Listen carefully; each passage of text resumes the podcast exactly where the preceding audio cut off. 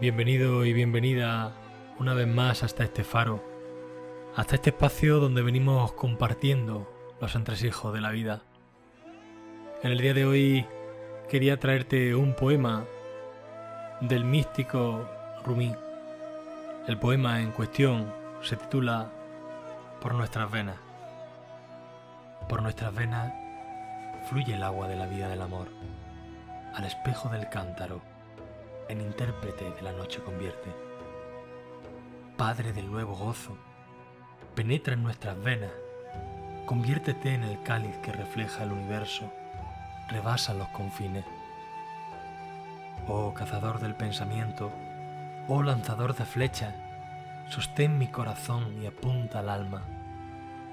Oh tú, enamorado, que andas fascinado con el juego de las estrellas, elige ya un corcel de rostro iluminado y cabalga hacia el rey. Levántate y como un valiente esquiva cualquier trampa. Oh, besa el rostro del espíritu, peina la cabellera de la felicidad.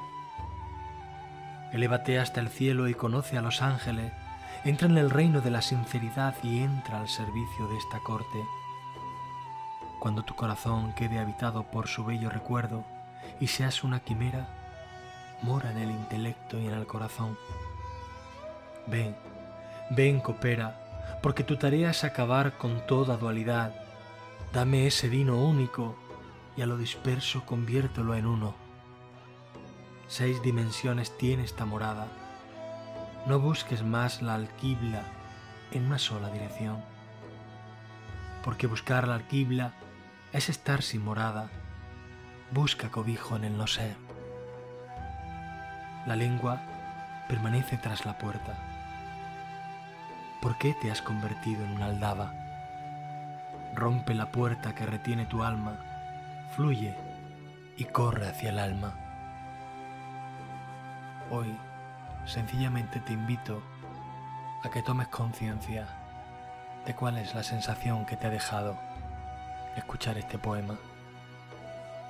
Muchas gracias una vez más por tu tiempo y hasta pronto.